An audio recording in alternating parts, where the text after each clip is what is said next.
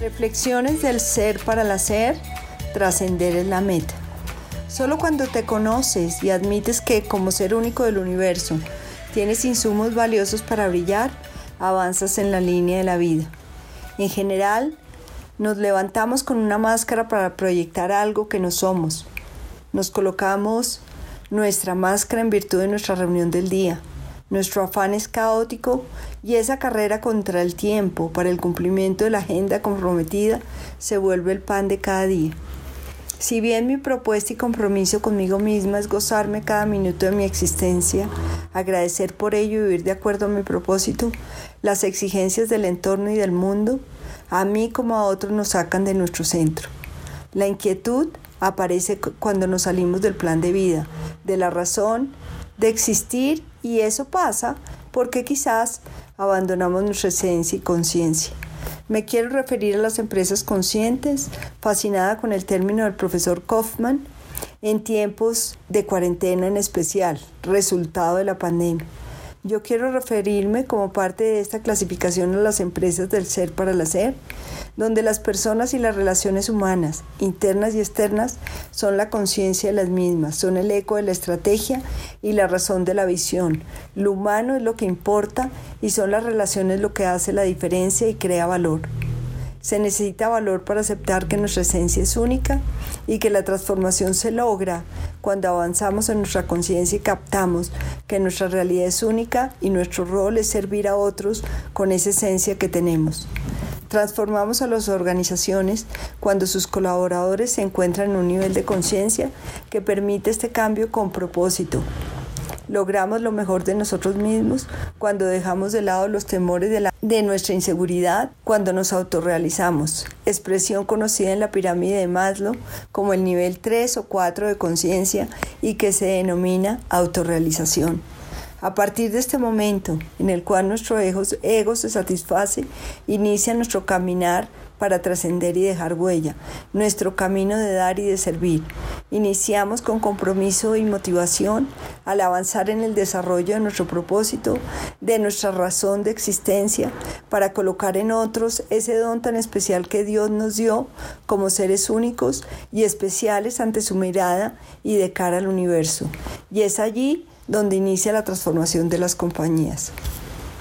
Confirmación de la Biblia. Antes de formarte en el vientre ya te había elegido. Antes de formarte en el vientre ya te había elegido. Antes de que nacieras ya te había apartado. Te había nombrado profeta para las naciones. Jeremías 1.5. A pesar de tu apariencia terrenal, conciencia pura es tu esencia, de la luz divina eres el intrépido guardián Ven pues, vuelve a la raíz de las raíces, que es tu propia alma.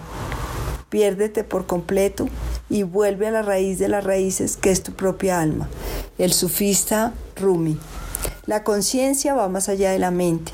La conciencia, término que viene del latín, se, se, define en términos generales como el conocimiento que un ser tiene de sí mismo y de su entorno.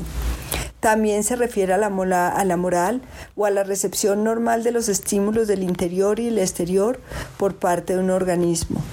Más lo identificó para apoyarnos en el entendimiento de la conciencia y del desarrollo de la misma los valores. Ken Wilber habla de la teoría integral de la conciencia y habla de un espiral donde los niveles 7 u 8 surgen desde el nivel de la subsistencia hasta el nivel máximo de servicio, de entrega, de compasión, nivel que me imagino yo logró la Madre Teresa y el Dalai Lama. Wilber, como otros autores, insumos que asumimos en nuestra metodología, plantea que el avance en los niveles de conciencia te lleva a un estado de plenitud que te aleja del sufrimiento. Para los budistas sería el estado de iluminación, del nirvana, el cual logran al considerar que todo es, todo es transitorio y que por ende el apego, una de nuestras grandes causas de dolor, es la principal causa de sufrimiento y de malestar. Avanzamos en el nivel de conciencia cuando el bien que se procura es colectivo, jamás individual.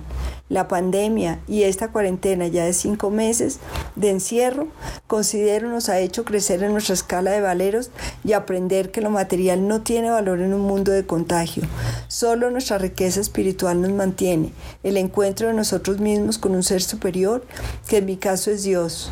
Quiero terminar este artículo diciendo que mi práctica de yoga y meditación diaria, que intensificado en esta cuarentena para calmar mi ansiedad y poder influir a otros con optimismo y visión, me ha llevado a acercarme más a Dios, a sentir su presencia en la quietud, en la precisión del día, del momento de vida, del momento y de la vida. Llamo a mi meditación contemplativa y la defino como la entrega absoluta del ser para el ser. Con cariño, María.